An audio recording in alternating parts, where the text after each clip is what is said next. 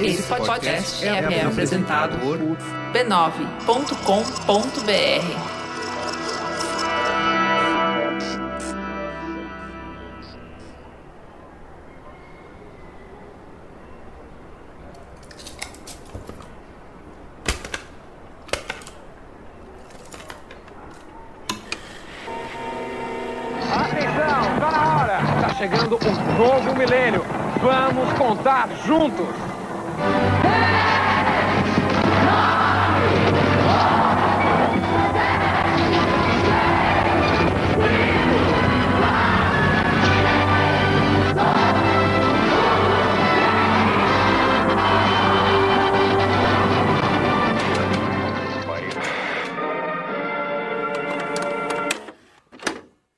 você nasceu antes dos anos 2000, eu vou te propor uma coisa. Tenta lembrar de como era a tecnologia que você tinha acesso naquele momento em que a gente estava botando o pezinho ali no terceiro milênio. Não exatamente no que havia de tecnologicamente mais avançado, mas das coisas que existiam em sua volta, na sua casa. Talvez você se lembre de uma câmera fotográfica daquelas de filmes com 24, 36 poses, das coisas que ficavam na sala da sua casa, como o telefone, o videocassete ou a TV de tubo. Ou quem sabe do seu PC. Do barulhinho do modem conectando a internet depois da meia-noite para não pagar pulso telefônico. Da comunicação com os seus amigos via ICQ ou MSN Messenger. Ou mesmo da sensação incrível de baixar pela primeira vez um MP3 no Napster. Se você lembrou do PC ou do Mac que você tinha na sua casa, saiba que você fazia parte de uma pequena minoria privilegiada naquele momento. Mais precisamente, de um grupo composto por 13% de residências que tinham um computador em 2001, aqui no Brasil, segundo o IBGE. Se isso parece pouco, é porque era mesmo.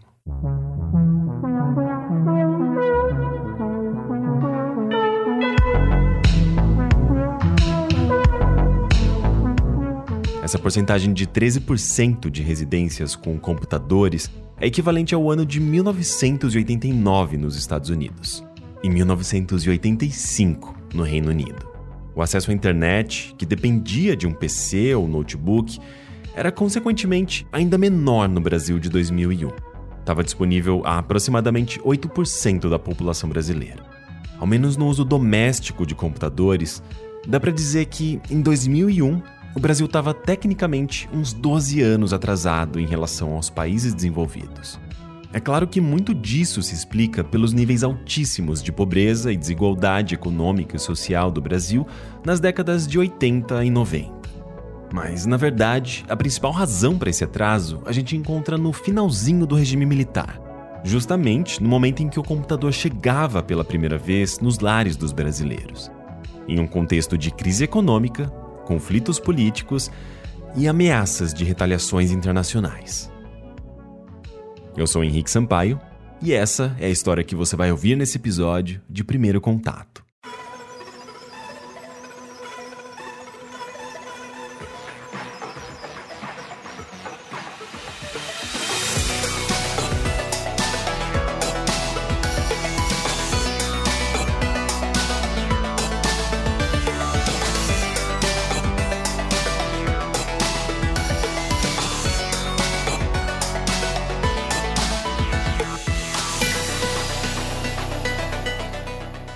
Episódio 1 Computadores Brasileiros.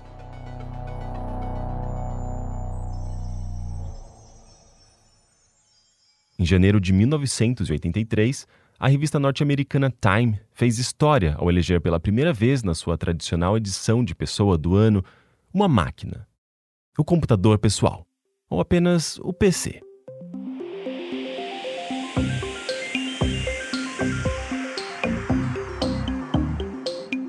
Naquele momento, o mercado de computadores nos Estados Unidos havia se transformado em uma disputadíssima corrida, cuja linha de chegada eram os lares dos americanos.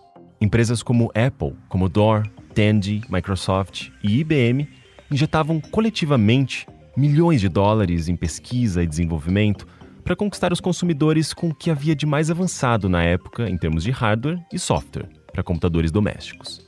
É nesse momento de efervescência tecnológica e formação de um mercado consumidor que a gente vê nascer algumas das empresas de entretenimento para computadores mais importantes da história, como a Sierra, que populariza os jogos de aventura e narrativa, ou a Electronic Arts, com a proposta de tratar os seus jogos e criadores como uma nova vanguarda artística.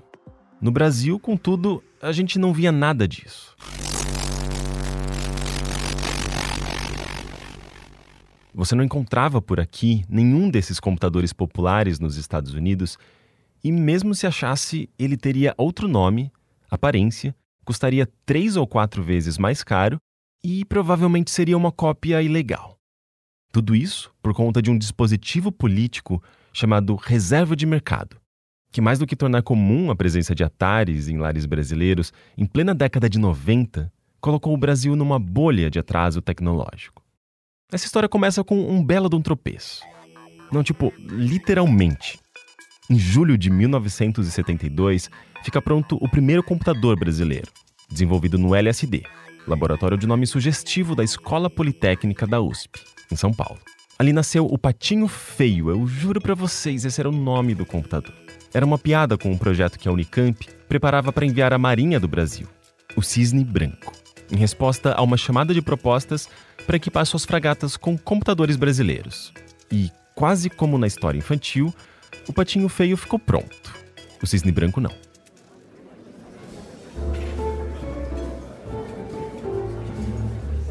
Houve uma enorme festa de inauguração do Patinho Feio, que contou até mesmo com a presença do então governador do estado de São Paulo, Laudo Natel. Em meio ao corre-corre dos jornalistas para registrar o momento em que o governador apertaria o botão para ligar o computador, um dos fotógrafos esbarra por acidente no cabo de alimentação que se solta da tomada e descarrega a memória do patinho feio. A inauguração continua mesmo assim, mas olhando em retrospecto, não dá para a gente não tratar esse incidente como um prólogo premonitório para a tumultuada história dos computadores brasileiros. Naquele momento, em meados da década de 70, órgãos ligados ao governo já preparavam uma política de desenvolvimento da indústria de informática que atendesse aos interesses nacionais, projetando um cenário no qual ela pudesse ganhar uma autonomia tecnológica e econômica, até, eventualmente, competir em pé de igualdade com as indústrias estrangeiras, que já estavam anos à frente nessa corrida. Uma peça-chave para esse plano foi a criação da SEI, Secretaria Especial de Informática controlada por coronéis ligados ao Serviço Nacional de Informação, o SNI. Sim, aquele mesmo que funcionava basicamente como um órgão de espionagem da ditadura. De alguma forma, órgãos como a SEI conseguiram unir militares de direita, acadêmicos de esquerda e uma tropa de empresários sob um mesmo objetivo. Os militares, por razão de segurança nacional, queriam ter total autonomia nesse campo. Os acadêmicos, por razões ideológicas e econômicas, acreditavam que precisavam proteger o país de uma colonização tecnológica do Império Norte-Americano, bem como criar uma identidade brasileira na informática. Já os empresários estavam bem interessados em todas as vantagens da redoma do protecionismo, como os benefícios fiscais e um mercado sem risco e competição com as gigantes multinacionais. A empresa estatal Cobra, do acrônimo muito bem bolado, diria, de Computadores Brasileiros, foi o pontapé inicial desse projeto industrial, fruto da união da Marinha, do Banco Nacional de Desenvolvimento Econômico e Social, o BNDES, e da fábrica inglesa Ferrante, que forneceu a base tecnológica. O patinho feio, inclusive, foi engolido pela cobra. Digo, sua equipe e tecnologia foram incorporadas à sede da cobra, no Rio de Janeiro. Para evitar que a indústria local fosse atropelada pelas multinacionais, ainda na década de 70, o governo reserva a produção e venda dos computadores de pequeno porte às empresas nacionais, com medidas que facilitavam e barateavam as operações para empresários brasileiros e causavam um efeito inverso para as multis. Importações de computadores estavam totalmente vetadas, chutando as gigantes de tecnologia para fora do mercado brasileiro. É, ela começa a surgir quando os gestores de política econômica percebem que a gente tinha avançado na industrialização mas que nos faltava dar passos mais ousados, né? Para subir o que os economistas chamam de escada tecnológica.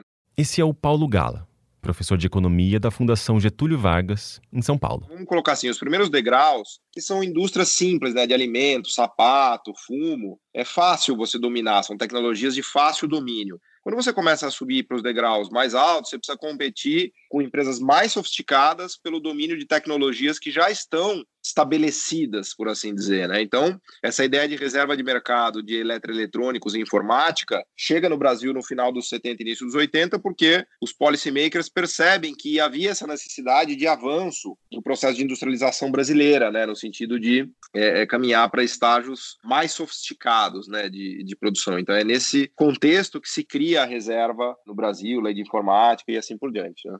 Tanto é que um dos primeiros microcomputadores pessoais a chegar às lojas no Brasil já era brasileiro. Eu fui para o Rio de Janeiro em 77 fazer desenho industrial e comunicação visual. E no, no, Esse é o Renato De Giovanni.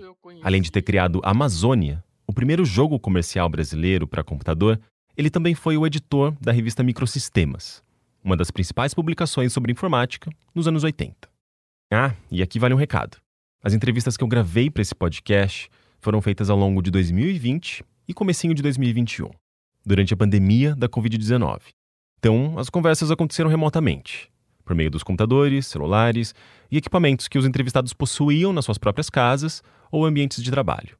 As condições, portanto, nem sempre eram ideais para a captação de áudio, e por essa razão, a qualidade do som dos entrevistados varia bastante.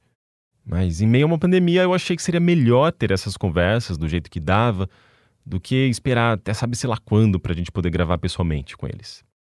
Mas enfim, eh, dado o recado, de volta ao Renato De Giovanni. Eu gostava muito de eletrônica, então eu conheci a entrada, a chegada dos microcomputadores pessoais através de revista de eletrônica.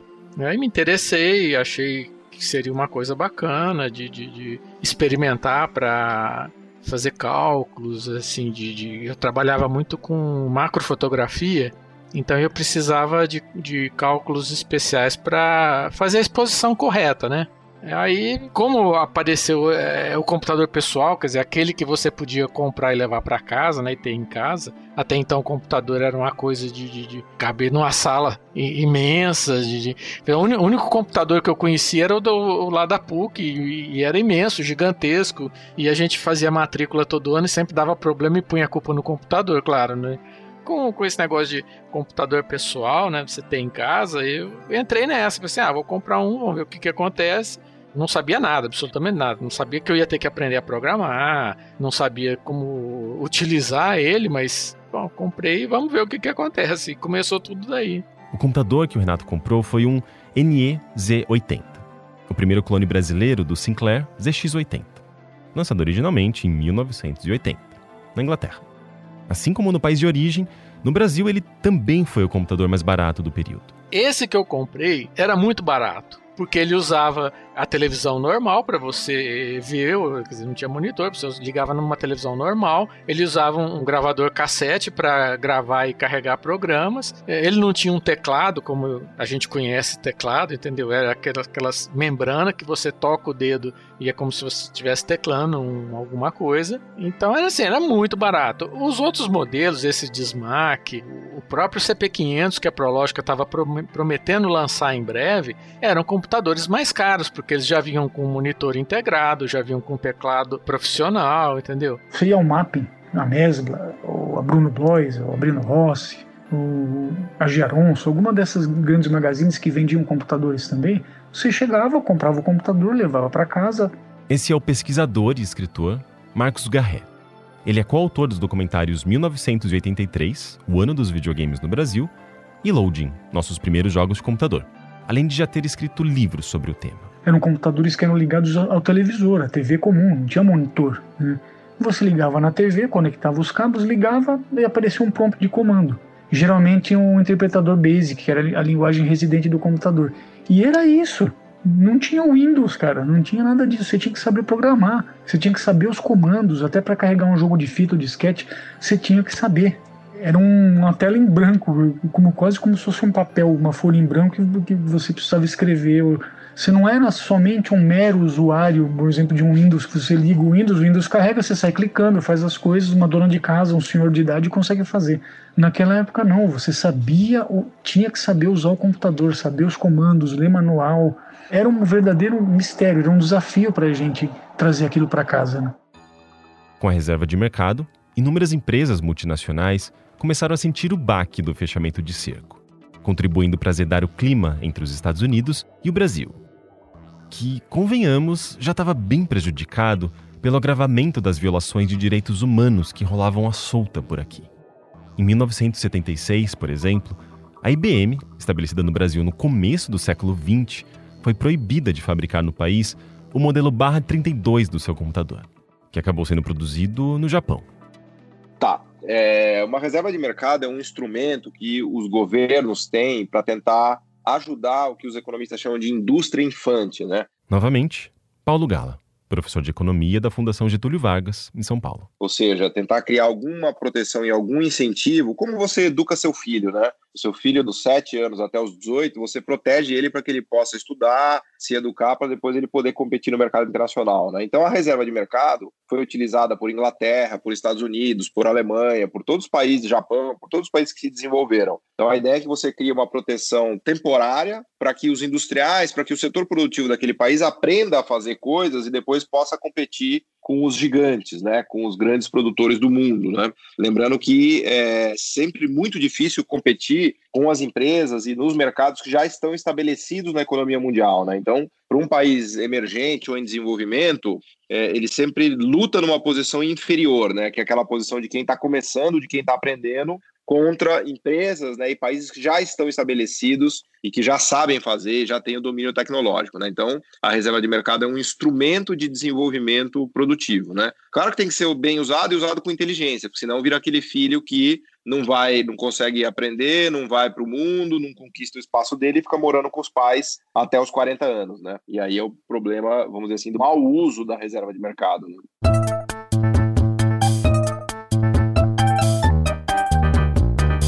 A turbulência comercial entre o Brasil e os Estados Unidos ficou representada de uma maneira cômica em uma gafe cometida pelo presidente norte-americano, o Ronald Reagan, em dezembro de 1982.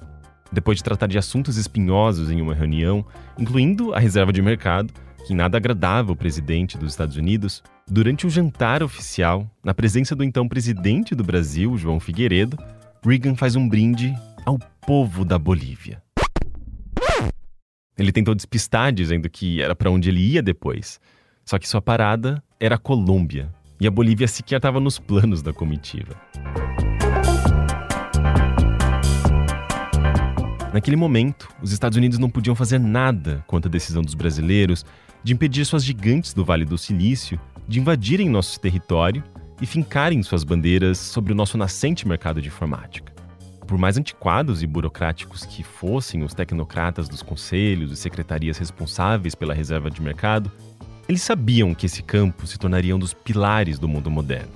E não queriam ver a maior potência do mundo se aproveitando de um mercado nacional emergente e promissor produzir tecnologia é diferente de consumir tecnologia. Então, nenhum país se desenvolve a partir de multinacionais. As multinacionais, por definição, sempre vão defender o seu coração tecnológico, o seu conhecimento produtivo e a sua capacidade técnica. Então, o máximo que elas fazem é vir aqui produzir um computador barato para abastecer nosso mercado é, consumidor, que é importante, para usar um pouco da nossa mão de obra barata, mas elas nunca vão entregar o segredo do negócio para a gente. Por definição, porque são empresas capitalistas. E aí eu estou te falando de empresa multinacional da China, da Índia, do Japão, dos Estados da Alemanha, do país que você quiser, da lógica capitalista, né? É o que eu brinco, o leão come carne. Então nunca uma multinacional vai desenvolver um país ela vai sempre se aproveitar o máximo daquele mercado e daquele mão de obra barata para lucrar o máximo. E nenhuma maldade nisso, tá? Esse é como o sistema funciona. Então, uma ilusão e uma inocência achar que o Brasil vai conseguir se desenvolver com multinacionais, né? Foi essa ilusão que os chineses não acreditaram, nem os indianos. Por isso que eles se desenvolvem de maneira muito mais rápida do que o Brasil. Então,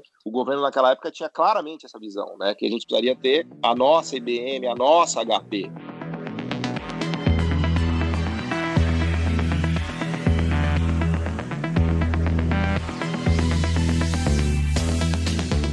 Só que a reserva de mercado tornou o Brasil um parasita de tecnologia e propriedade intelectual estrangeira. A grande maioria dos computadores e consoles de videogame lançados por aqui durante a década de 80 eram clones, criados por empresas que adquiriam por contrabando o aparelho original, o desmontavam, estudavam seu funcionamento e reproduziam sua estrutura por meio de um processo conhecido como engenharia reversa.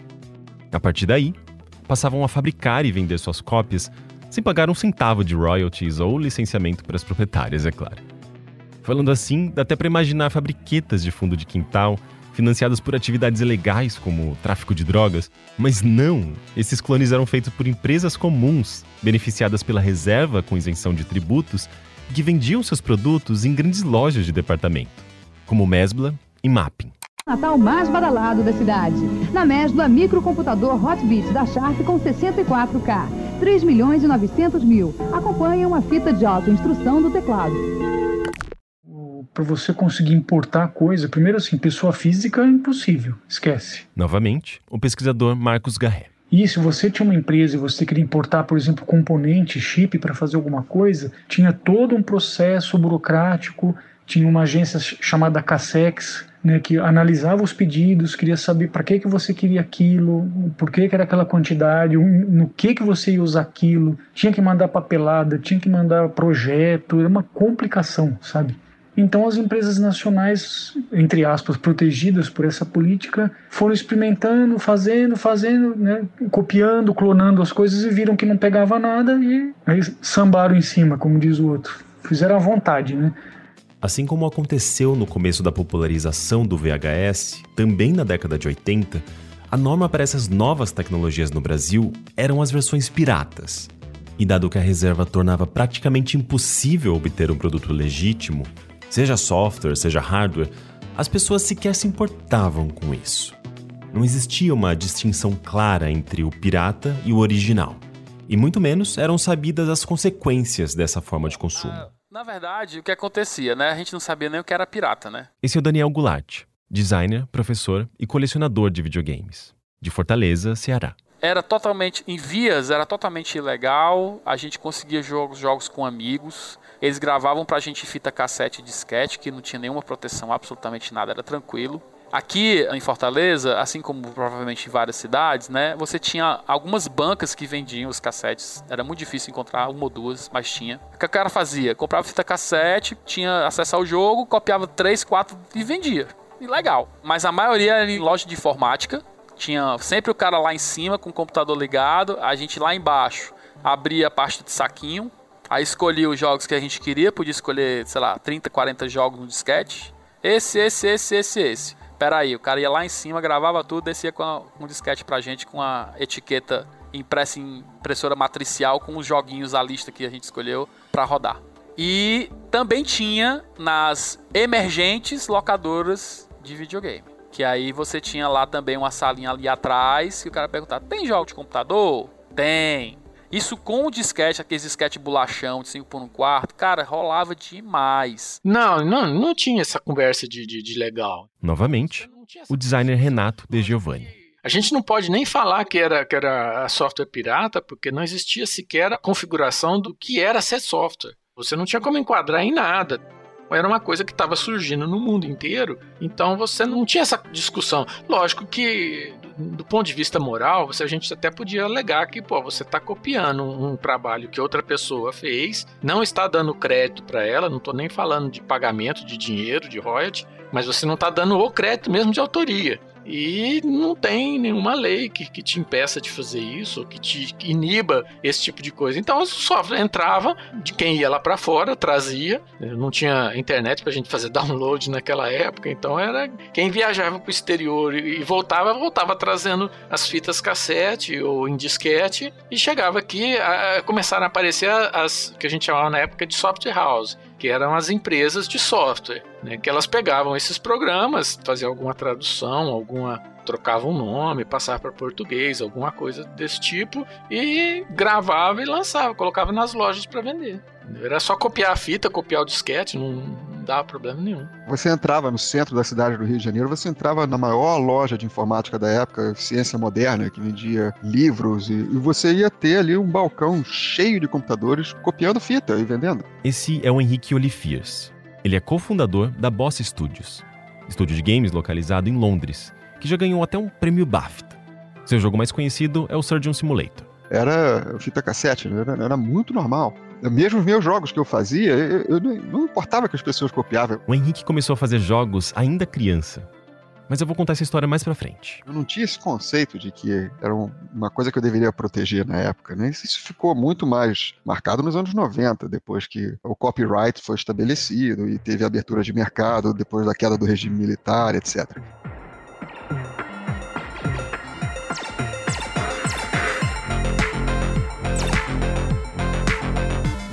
Segundo dados divulgados pela revista Veja, na época, em 1984, já haviam sido vendidos 500 mil consoles de videogame, entre clones e originais, com uma média de 4 cartuchos para cada console. Já os microcomputadores, mais caros e com um apelo menos popular do que os videogames, 200 mil. Mas apesar de estarem associados à produtividade, os jogos eram a coisa mais popular entre os donos de computadores. De acordo com uma pesquisa realizada com 250 moradores da Grande São Paulo que tinham uma máquina em casa, também divulgada pela revista Veja em dezembro de 1984, 33% dos usuários afirmaram usar o computador para jogar, acima do desenvolvimento de programas, com 28%, e controle de dados, com 21%. Quem dizia que comprava computador para fazer planilha de cálculo provavelmente estava mentindo, porque isso apareceu em último lugar, realizada por apenas 10% das pessoas que participaram da pesquisa. democrata. É, os computadores funcionavam necessariamente para trabalho nas empresas. Novamente, o designer Daniel Goulart. Em casa, essa venda que se deu de computador para fazer planilha eletrônica, orçamento de casa e não sei o que, não sei o que, ninguém fazia isso. Ninguém. Te digo que várias famílias, amigos meus, disseram: a gente ia para jogar, a gente pegava o computador para rodar jogo, para brincar de desenhar. A própria linguagem de, de programação que existia no colégio pelo TK90X é a famosa linguagem logo, que é a da tartaruguinha. Então, assim, os computadores eles vieram como videogames de luxo, vamos dizer assim, pra gente. E aí. É... Nos Estados Unidos, pesquisas indicavam que a média dos proprietários de computadores domésticos eram homens e mulheres de aproximadamente 40 anos, ou seja, pais e mães. No Brasil, cujo mercado era menor e mais atrasado, a maior faixa de usuários era de 26 a 35 anos, 97% homens provavelmente robistas. Os jogos é que puxavam toda essa, essa indústria. Porque software chamado comercial, né, que, é, que é o software usado em empresas, tipo é, folha de pagamento, é, controle de estoque, essas coisas, não adianta você trazer de fora porque você precisa adequar eles às normas brasileiras, a, enfim, a, ao usuário brasileiro e tal. Então a, a, existia muita empresa que trabalhava nesse segmento criando e escrevendo software comercial. Os jogos jogos não, os jogos é, vinha direto. Houve um primeiro momento nos anos 80 em que havia uma preocupação assim de traduzir, de, de, de dar uma aparência melhor, fazer uma embalagenzinha mais é, bonitinha e tal e tudo mais. Mas depois de um certo ponto, assim, a partir da segunda metade dos anos 80, virou festa da uva, né? Tinha um pessoal aqui que estava lançando hardware, duas grandes empresas de eletrônicas que eram líderes em equipamentos de, de som e televisão, etc e tal, que fabricaram computadores aqui dentro do padrão MSX. Gradiente e Sharp. Só dando nome aos bois que iam no Japão, traziam malas e malas de software, distribuía para as software houses e daí para frente elas vendiam direto. Quem que vai vender? A loja americana, a loja brasileira, Mapping, Mesbla, Sears, enfim, os grandes magazines da época, né? E, obviamente, que, como eu falei, só o computador sozinho não, não, não faz a festa. Então, elas tinham que vender software também. Só que elas não eram produtoras de software. Então elas iam pegar, compravam dessas software houses para vender se o cara quando fosse na loja comprar o computador já levava junto umas 4, 5 fitas de jogo. Né? Normalmente jogo. E alguns utilitários, mas mais mesmo era jogo. Se estivesse passando, sim, se você não tem conhecimento nenhum, tá passando na, na, na rua, fala, ah, vou comprar um computador, tal, entrar via o software, isso, aquilo, aquilo, você não ia perceber que nada daquilo ali tá, tá sendo é, legal, entendeu? E do ponto de vista, assim, de, de, de, de receita, de, de, de ICM, essas coisas e tal, de impostos, eles estavam perfeitamente legais. Eles só não eram legais é, no sentido de que não eram produtos originais feitos pelo é, comercial. Era, era, um camelô de luxo. Era assim, a, porque o camelô é bem esculhambado, né? Se o camelô fizesse uma produção, uma capinha bonita, diferenciada, um, com um nome, um logotipo, um CNPJ, ou qualquer coisa, continuaria sendo camelô, mas com a aparência de, de, que é uma coisa. O incauto não perceberia a diferença de, de, de uma coisa legal e outra não.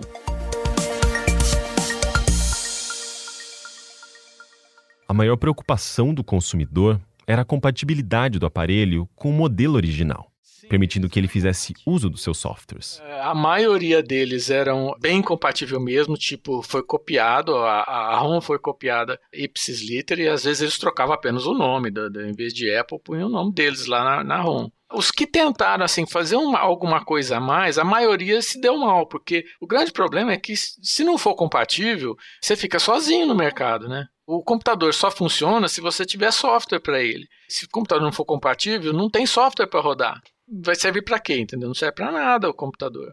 Em outubro de 1984, o governo brasileiro aprova a Lei de Informática, solidificando a política protecionista que já vinha sendo implementada desde o final dos anos 70 e reservando o mercado às empresas de capital nacional por um período de oito anos ao impedir associação direta entre empresas brasileiras e estrangeiras, que poderia permitir uma relação de mestre e aprendiz, restava aos fabricantes brasileiros copiar. O próprio coronel Edson Dietz, que então dirigia a SEI, a Secretaria Especial de Informática, chegou a promover a cópia, dizendo que o desenvolvimento da indústria brasileira seria como o de uma criança, imitando e aprendendo. Isso é o caminho normal do desenvolvimento econômico. O... Novamente, o professor de economia da FGV, Paulo Gala. Os suíços copiaram os alemães, os americanos copiaram os ingleses, os alemães também copiaram os ingleses, os coreanos copiaram os americanos, Taiwan copiou a Coreia e os chineses copiaram todo mundo. Então essa é a rota de desenvolvimento tecnológico, né? Não existe um salto mágico em que você cria a sua própria tecnologia de uma hora para outra. Então primeiro você copia e aí você começa a fazer engenharia reversa e a partir do momento que você entende, você começa a produzir a sua própria. Né? Então, essa cópia que era feita no Brasil eram os passos iniciais desse aprendizado produtivo, que eventualmente nos levariam a ter uma Samsung. Obviamente que a gente não conseguiu, a Samsung copiou, aprendeu e conseguiu. Né? Essa cópia é o processo de aprendizagem. Né? E por que, que você acha que não deu muito certo aqui no Brasil, por exemplo, com relação a a, a, esse processo de cópia, se ele é, a, digamos, o caminho natural? Porque eu vou te colocar da seguinte maneira: imagina que você foi convidado a lutar com o Mike Tyson. Aí você foi lá e tomou uma surra do Mike Tyson. Aí eu vou te perguntar, cara, o que aconteceu que você não conseguiu derrubar o Mike Tyson? Então, o processo de competição industrial ele é muito desigual e muito assimétrico quem está vindo de baixo, quem está tentando competir com quem já está estabelecido, tem uma desvantagem gigante. Né? Então, o Brasil ele entrava para competir com a Apple, com o Vale do Silício, com a Microsoft, que eram já empresas muito adiante das brasileiras. Então, qual era a chance de um industrial brasileiro conseguir fazer um computador para bater a Apple e para bater a Microsoft? Né? É, na verdade, o que a gente vê na história das nações é que são raros casos, né, gloriosos heróis que conseguem fazer isso. Então, o natural de se esperar é que dê errado mesmo, né? porque o jogo capitalista ele é desigual e assimétrico. Né? Ele mantém a posição de quem tem e é muito difícil para quem vem de baixo conquistar o seu espaço. Né? Ainda que fazer uma cópia fosse muito mais barato do que inventar o computador do zero, esse não era um processo rápido. Entre a obtenção do equipamento original a ser copiado até a distribuição da réplica nos pontos de venda, havia um intervalo de dois ou três anos. Tempo suficiente para que modelos mais avançados e sofisticados aparecessem nos Estados Unidos. Então, enquanto em 1984 a Apple apresentava ao mundo o Macintosh, o primeiro computador com mouse e interface gráfica, os brasileiros ainda estavam se maravilhando com o Apple II, lançado oficialmente em 1977. E o preço? Duas ou três vezes o de um Macintosh novinho em folha. A mesma coisa aconteceu com os consoles de videogame. Em 1983, enquanto a Nintendo introduzia no Japão o Nintendinho, com o nome Famicom, no Brasil as pessoas ainda estavam conhecendo o Atari, lançado originalmente em 1977 nos Estados Unidos. E como a comunicação naquela época era lenta, ninguém tinha muita noção do quão atrasado a gente estava. Isso não quer dizer que o brasileiro não dava o seu tradicional jeitinho para ter acesso ao que havia de mais novo em tecnologia. Em anúncios de jornal ou mesmo em lojas especializadas, nascia um forte mercado cinza, que até hoje é indissociável da área de informática e videogames, herança da nossa reserva de mercado. Já naquela época, um dos opositores mais vocais da reserva, o senador Roberto Campos, já ironizava, dizendo que tais políticas não se passavam da institucionalização do contrabando. O próprio Serviço Nacional de Informações, o SNI, aquele que fazia espionagem, recorreu ao contrabando depois de perceber que não podia importar dos Estados Unidos um computador da IBM, que seria usado para armazenar fichas de cidadãos brasileiros. Simplesmente botaram a máquina em um avião da Força Aérea Brasileira e o levaram para Brasília, sem o menor pudor ou comprometimento com a lei que havia acabado de passar. Enquanto o Brasil institucionalizava a cópia de hardware em 1984, os Estados Unidos decidia que os criadores de chips poderiam registrar suas invenções e receber direitos autorais pela lei de copyright, o que os protegiam contra roubo de propriedade intelectual. Softwares eram protegidos nos Estados Unidos desde 1980. Os brasileiros, portanto, estavam fadados à ilegalidade perante a lei estadunidense. E não demorou muito até que isso desse merda.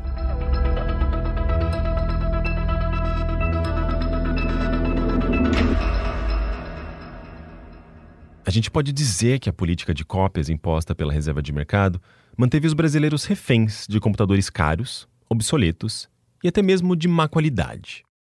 Mas tinha uma coisa que não dava para reclamar. Sem ela, talvez a gente nunca tivesse tido contato com tantos modelos diferentes.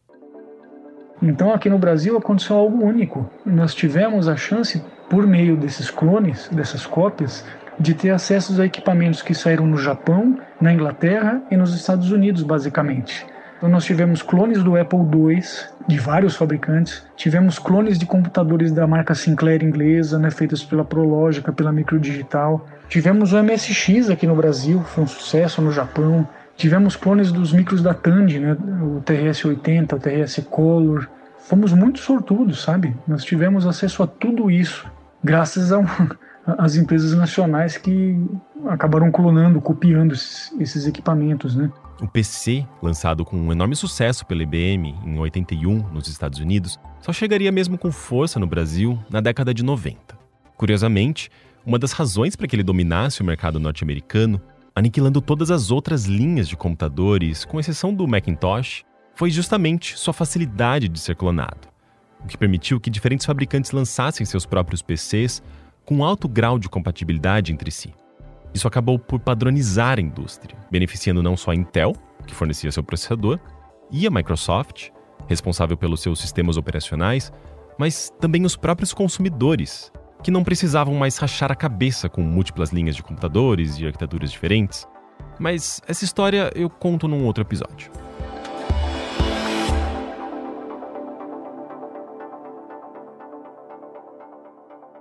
Na metade da década, ainda que com um certo atraso, os consoles de videogame daquele momento já haviam sido efetivamente introduzidos no Brasil.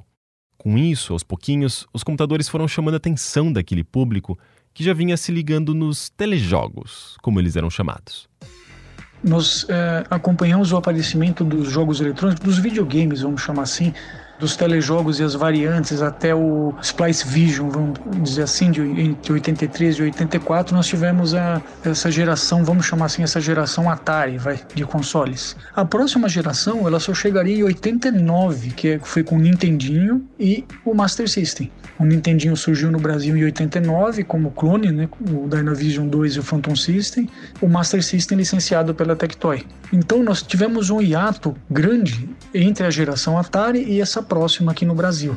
Então, os computadores, esses primeiros microcomputadores, eles ocuparam essa, essa faixa, vamos chamar assim, essa lacuna, esse ato, com jogos mais elaborados, porque o, o hardware do computador era mais poderoso do que o hardware de um videogame daquela época. Você tinha muito mais memória, você tinha mais cores na tela, você tinha jogos em disquete, ou mesmo em fita cassete, que eram mais complexos, tinham história, tinham enredo, alguns tinham até final, fim, você completava o jogo a gente que era moleque na época ficou alucinado porque era um salto grande tecnológico entre você pegava um jogo de Atari, um jogo de Intellivision que seja, você pegava um jogo de Apple II, de MSX ou de ZX Spectrum, era uma, uma evolução muito grande né, naquela época. Para hoje você mostrar esses jogos para moleque de 15, 20 anos, eles não vão achar muita diferença entre um e outro, mas na época era uma baita evolução, sabe? Então os jogos dos microcomputadores, eles ocuparam essa fatia, esse ato que ficou entre a geração do Atari e a próxima.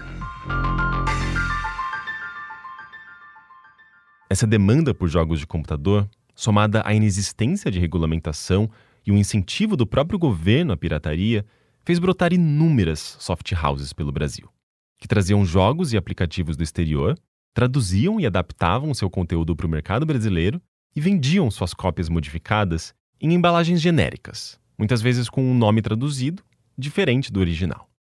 Tudo isso, é claro, sem qualquer permissão dos criadores. Uma dessas companhias era a Disprosoft, localizada no bairro da Casa Verde, na zona norte de São Paulo. Ela é lembrada dentro da cena brasileira de MSX por causa de umas propagandas bem cafonas em que ela colocava seus jogos e aplicativos ao lado de frutas e liquidificadores, chamando eles de vitaminas de micros. O conceito era tão brega que companhias rivais, como a Ciberne, do Rio de Janeiro, que lançou os jogos do Renato De Giovanni, chegou a usar como slogan a seguinte frase: Nós fazemos software, os outros fazem vitamina. Dentre os jogos lançados pela Disprosoft para o MSX aqui no Brasil, estão alguns títulos de sucesso de estúdios japoneses, como o Dragon's Lair, da Square, e Zaxxon, da Sega. Mas quem jogasse essas versões jamais poderia saber quem realmente tinha feito esses jogos porque a Disprosoft substituía os logotipos dos estúdios originais pelo seu próprio nas telas iniciais, atribuindo a autoria do jogo para si.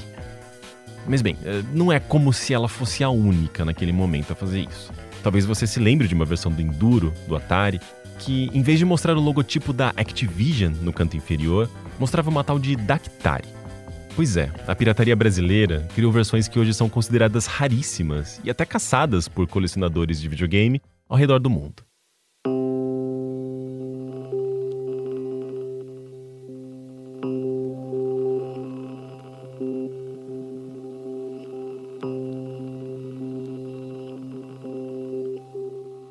Entre 1983 e 1984, uma enorme parte da população brasileira, incluindo as classes artística e política, ocupou as ruas em um movimento popular que reivindicava o direito ao voto para presidente e governadores então restrito a um colégio eleitoral dominado pelo partido do governo militar. Esse movimento, conhecido como Diretas Já, era resultado não apenas da insatisfação do povo com a violenta repressão do regime militar, mas também com a crise econômica, que empurrava o país para uma profunda recessão. O movimento foi, em partes, bem sucedido. Embora as eleições diretas não tenham sido aprovadas em 1984, ele causou pressão suficiente para que, pela primeira vez desde o golpe de 64, um civil pudesse ser eleito presidente, rompendo com um ciclo de 20 anos de militares no poder. E esse civil foi o mineiro opositor da ditadura, Tancredo Neves, do PMDB. A população que celebrava o fim do regime e a promessa de dias melhores só não contava com uma coisa. Na véspera da posse, Tancredo seria internado às pressas com fortes dores abdominais. Impossibilitado de assumir o cargo, José Sarney, seu vice, bem menos carismático e pouco conhecido fora do Maranhão, onde ele havia sido governador, assumia posse interinamente, tornando-se o novo presidente do Brasil. Poucas semanas depois, após várias cirurgias, vem a notícia. Lamento informar que o excelentíssimo senhor presidente da República, Tancredo de Almeida Neves, faleceu esta noite no Instituto do Coração às 10 horas e 23 minutos. O Sarney assumiu oficialmente a presidência do Brasil em 21 de abril de 1985, carregando nas costas uma transição assombrada pela morte do Tancredo e herdando do governo militar uma forte recessão econômica. Os anos 80 foram bastante problemáticos do ponto de vista de aceleração da inflação no Brasil, né? Novamente, o professor de economia Paulo Gala. Tudo isso começou com o choque do petróleo nos anos 70, quando o preço do petróleo quadruplicou na metade da década e depois ele aumentou muito ainda no final dos 70 e o Brasil tomou muita dívida externa, né? O governo optou por tomar dívida externa, especialmente nas estatais, né? O governo na época do gás, o segundo PND, o que fez com que o Brasil entrasse muito endividado, o governo brasileiro entrasse muito endividado no início dos 80 e para piorar a situação, no final dos 70, o Banco Central americano deu um, o maior choque na taxa de juros da história monetária dos Estados Unidos e aumentou o custo de dívidas em dólar absurdamente na virada ali dos 70 para os 80. Isso basicamente quebrou a maioria dos países emergentes do mundo, especialmente os latino-americanos que tinham alta dívida em dólar. Esse quebrar significa que não havia dólares para pagar a dívida externa. Então o governo brasileiro foi obrigado a ficar fazendo um monte de renegociações ao longo dos anos 80, com processos de desvalorização do câmbio muito intensos, né? Porque como a gente não tinha dólar, o preço do dólar explodia. E essas desvalorizações cambiais começaram a provocar processos inflacionários fora de controle na economia brasileira, na América Latina como um todo também, na Argentina também. Então a inflação que no Brasil vinha nunca foi baixa, mas vinha na casa dos 20, 30% ao ano nos anos 70 acelera para mais de 100% no início dos 80, vai a 150% ao ano já em 83, 84. E isso dá início a uma série de planos que tentam controlar a inflação. Em menos de um ano, na primeira tentativa do seu governo de colocar a economia brasileira nos trilhos, em rede nacional, Sarney anuncia: Brasileiros e brasileiras, as principais decisões são as seguintes: criação de uma nova moeda, o cruzado, Extinção do cruzeiro, com paridade inicial de um cruzado por mil cruzeiros. Congelamento total de preços, tarifas e serviços. Sim, foi isso mesmo que você ouviu.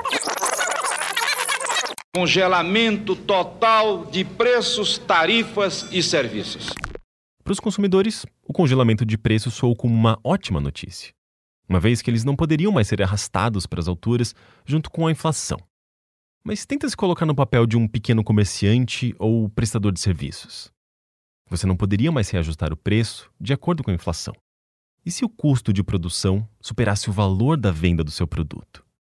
Você manteria o seu negócio, mesmo sabendo que a cada unidade vendida você estaria perdendo dinheiro em vez de ganhar? Ah, e caso você desrespeitasse a lei e aumentasse o preço, era isso que acontecia. Os telefones tocaram o dia inteiro. Os policiais circularam pelos supermercados como se fossem fregueses para pegar os remarcadores em flagrante. Foi o que aconteceu no supermercado Musamar. O gerente e dois funcionários receberam ordem de prisão. Então, os senhores estão presos em flagrante delito, certo? serão conduzidos à Polícia Federal certo? e responderão inquérito policial certo? por desobediência ao decreto presidencial. Então, se em 1985 o mercado de softwares para computador soasse promissor, com empresas como a Ciberne, inclusive investindo na produção de jogos originais, criados por brasileiros como o Renato De Giovanni.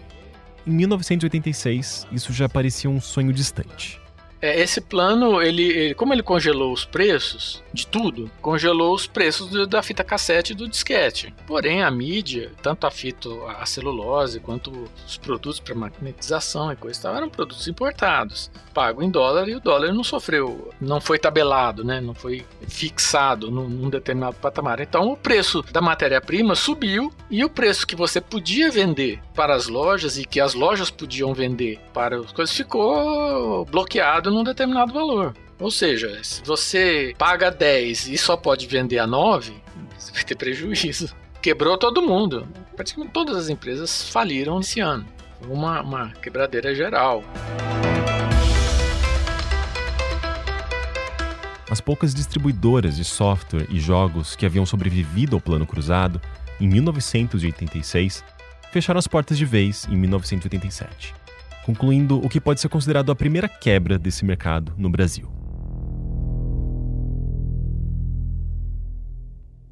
Uma das poucas sobreviventes foi a Brasoft, que acaba despontando na década de 90 como uma das maiores e mais importantes editoras de jogos que o Brasil já teve. Essa história, porém, eu vou contar em breve.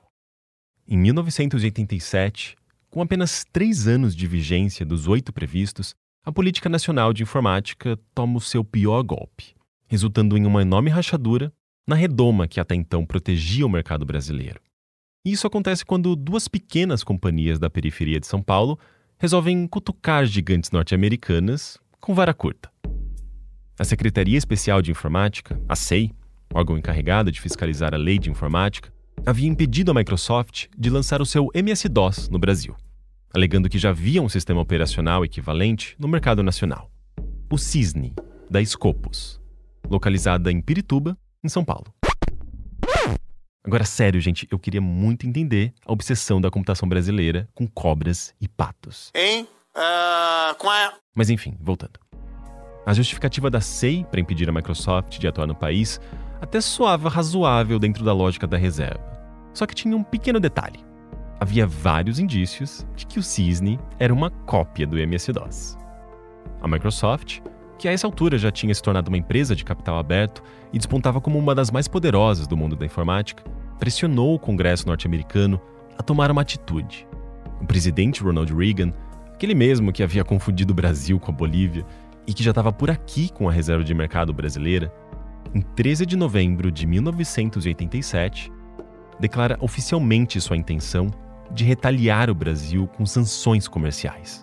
Em sua carta, ele declarava um aumento das tarifas de exportações brasileiras para os Estados Unidos com uma sobretaxa punitiva de 100% do valor original, estimadas em 105 milhões de dólares. Além da proibição de importação de produtos de informática brasileiros. Não que isso fosse acontecer, né? Mas enfim. Para se ter uma ideia da gravidade dessas sanções, a gente só precisa de um dado. Naquele momento, os Estados Unidos recebiam mais de 30% das exportações brasileiras. Já o Brasil, nem 2% do total de exportações do país norte-americano. Ou seja, o Brasil estava ferrado. A lista de artigos a serem retaliados com tarifas alfandegárias mais altas era enorme. Aviões, sapatos masculinos, armas de fogo, produtos de cerâmica, chapas de madeira e por aí vai. As sanções poderiam não apenas arruinar as relações do Brasil com um dos seus principais aliados comerciais, como afundar ainda mais a economia brasileira, que passava por uma das piores situações da sua história.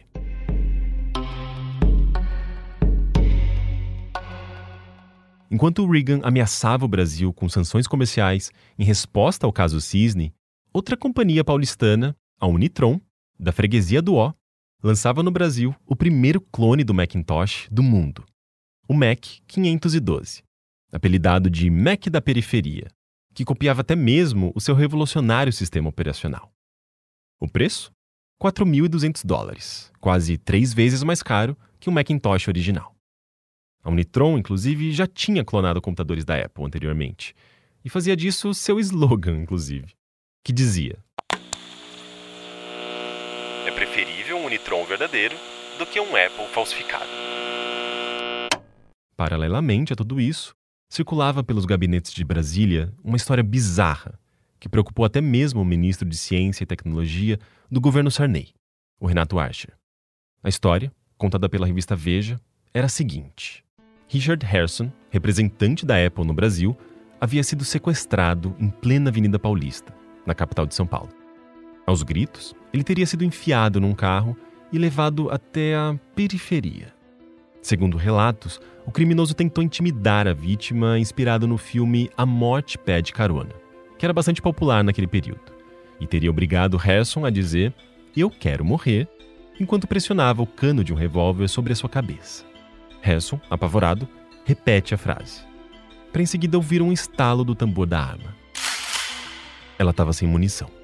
Essa história vagou pelos corredores do Congresso brasileiro, norte-americano e na sede da própria Apple dos Estados Unidos. O detalhe é que ela nunca foi confirmada.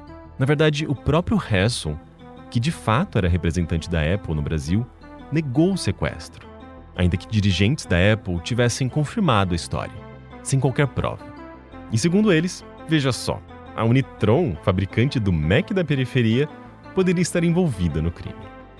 Em entrevista à Veja, Geraldo Augusto de Azevedo, então um dos sócios da Unitron, chamou a trama de absurda, dizendo que ela foi produzida como forma de represália à companhia.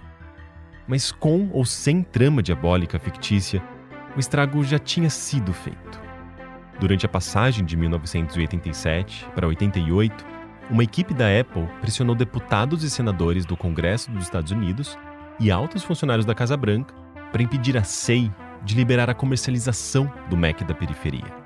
O próprio Harrison, vítima do sequestro fictício, participou da campanha da Apple em Washington, apresentando o Macintosh original ao lado da cópia brasileira, sugestivamente fincada com uma bandeirinha de pirata.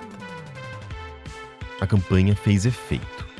Caso a SEI liberasse a comercialização do Mac da periferia, os Estados Unidos intensificariam os efeitos das sanções comerciais já ameaçadas pelo Reagan, aumentando o total de exportações brasileiras atingidas pela sobretaxa punitiva de 105 para 195 milhões de dólares. Em meio a uma crise de dívida externa e de hiperinflação, o governo Sarney se rende às ameaças dos Estados Unidos. O Conselho Nacional de Informática e Automação, o CONIN, ao qual a SEI era subordinada, autoriza a Microsoft a vender o MS-DOS e proíbe a venda do Mac da periferia, abrindo precedentes que acabariam derrubando a reserva de mercado e transformando para sempre a política nacional de informática. No final dos anos 80, conforme o governo Sarney chega ao fim, a rachadura na redoma do protecionismo vai revelando o inescapável cenário de liberalismo econômico do mundo globalizado. E aos poucos, o cemitério de computadores e videogames nacionais obsoletos logo seria soterrado por uma onda de produtos importados, pavimentando o caminho para uma nova fase da tecnologia no Brasil.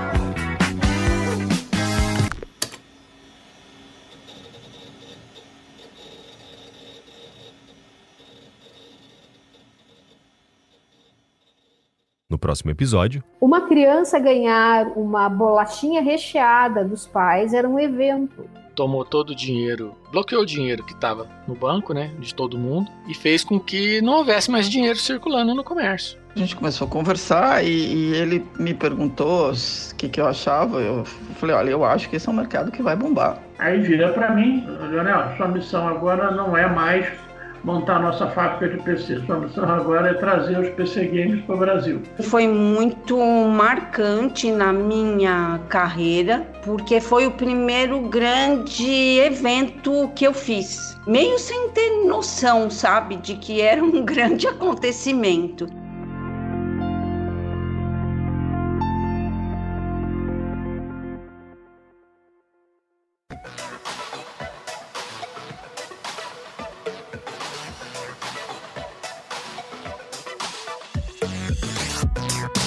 Primeiro Contato é uma produção B9 em parceria com o Overloader. Para ouvir todos os episódios, assine nosso feed ou acesse primeirocontato.b9.com.br. E para você, como foi o seu primeiro contato? Você acha que tem uma boa história para contar sobre o seu primeiro computador? Conta pra gente. É só mandar um áudio no WhatsApp para o número 11 91302 1584 que em breve a gente vai selecionar as melhores para reproduzir no podcast em um episódio especial. Tô esperando seu áudio, hein? Eu sou Henrique Sampaio, idealizador, produtor, roteirista e apresentador do Primeiro Contato. Eu também fiz a pesquisa e a identidade visual. O Caio Teixeira cuidou dos negócios e o Heitor de Paula me deu apoio moral. A edição e a sonorização foram de Mariana Leão, com apoio de Andy Lopes. A trilha sonora original é de Casemiro Azevedo. Esse episódio também conta com músicas dos artistas brasileiros Matheus Leston, Windows 96, Ace e do artista alemão Felix Kubin. Músicas adicionais de Epidemic Sound e Gilberto Gil. Esse episódio contou com materiais da TV Globo. A publicação é do AG Barros. A realização do primeiro contato só foi possível graças ao apoio financeiro do público do Overloader. Se você gostou desse episódio e quer ajudar a gente a continuar produzindo conteúdos como este, eu peço para que você entre no apoia.se barra overloader ou no picpay.me barra overloader. Ao se tornar um apoiador, você contribui para manter vivo esse e outros projetos da nossa equipe. Se você já é um apoiador, eu só tenho a agradecer. O B9 tem direção executiva de Chris Bartes, Juva Lauer e Carlos Merigo, e direção criativa de Alexandre Potashev. A coordenação digital é de Pedro Estraza, Luzi Santana e Matheus Guimarães. E o atendimento e os negócios são responsabilidade de Raquel Casmala, Camila Maza, Grace Lidiane e Thelma Zenaro. Você pode falar conosco no e-mail primeirocontato@b9.com.br e seguir nossas redes sociais no arroba brains9, arroba overloaderbr no Twitter e arroba overloader no Instagram. Lá no Twitter, você também me encontra como arroba Sampaio. Então é isso. Até o próximo episódio.